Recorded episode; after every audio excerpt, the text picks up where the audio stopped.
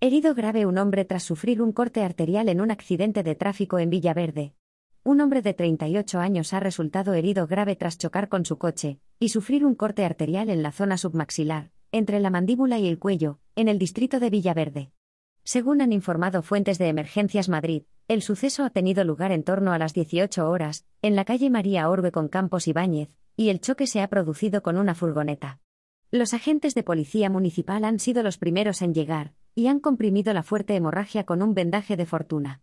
Los sanitarios de SAMUR Protección Civil han estabilizado al herido, y lo han trasladado con preaviso al Hospital Gregorio Marañón. SAMUR Protección Civil ha atendido también a dos ocupantes de la furgoneta involucrada en el accidente, aunque de forma leve. La Policía Municipal de Madrid se encarga de realizar el atestado.